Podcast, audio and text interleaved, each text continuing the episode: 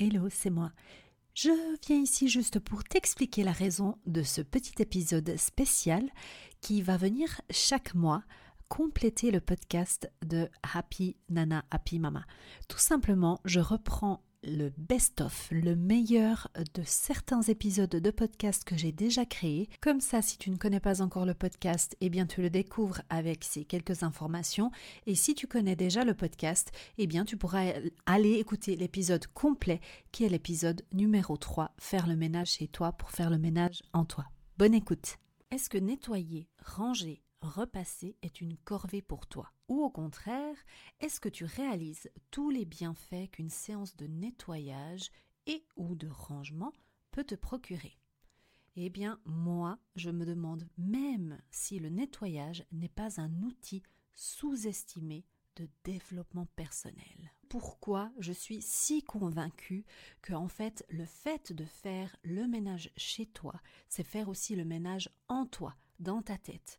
Eh bien, en fait, étant jeune, pour moi, le ménage, c'était plutôt une corvée. À partir du moment où je suis devenue maman, ma vie a vraiment euh, complètement changé. Ça a été un bouleversement. Je n'avais plus vraiment le temps déjà de m'occuper euh, de mon ménage et surtout parce que j'ai fait une dépression postpartum. Et vraiment, été très déprimée aucune motivation. Et le ménage et le rangement m'ont aidé à remettre de l'ordre dans ma tête. Est-ce que tu me crois?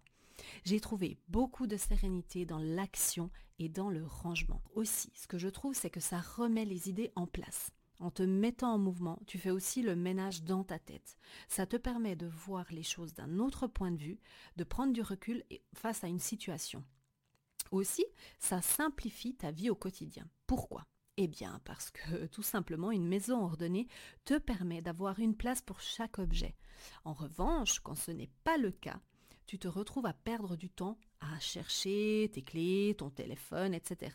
C'est vraiment un stress supplémentaire non nécessaire. Et aussi, le dernier point, c'est que ça te permet d'être plus zen. Plusieurs études démontrent qu'en étant active et en faisant ton ménage, ton cerveau va libérer de l'endorphine, qui est une hormone du bien-être, un peu comme quand tu fais du sport en fait. Et justement, qu'en disent les experts? Il parlait que faire le ménage libère des endorphines qui procurent un apaisement et un bien-être. En nettoyant, on nettoie aussi son psychisme on remet les choses à leur place. On atteint là une réalité universelle qui n'a rien à voir avec les statistiques ou la sociologie. Hommes ou femmes, nous avons besoin d'ordre et de propreté. Et puis l'activité domestique engendre un plaisir esthétique via la vue et l'odorat. L'un des signes, par exemple, de la dépression ou de certaines maladies psychiques résident dans le désintérêt pour les tâches ménagères. Et que justement, à l'inverse, un signe très important de remise en marche du psychisme, donc en fait quand tu commences à te sentir mieux, eh bien tu as une reprise d'activité simple, comme celle-ci, comme le fait de faire le ménage.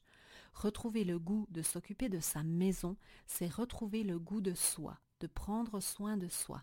Eh bien si ça, c'est pas de l'info, que ce qui m'a vraiment aidé, ça a été de remettre de l'ordre chez moi. J'ai commencé petit à petit à organiser des petites choses, à reprendre goût, à nettoyer, à prendre soin de chez moi. Et grâce à cette expérience douloureuse, mais au même temps qui m'a appris énormément, eh bien est né Nana Organise. Donc justement, le concept de Nana Organise se base sur trois piliers. Les trois piliers justement sur lesquels moi, à l'époque, j'ai travaillé. Donc le premier pilier, c'est le rangement de la maison.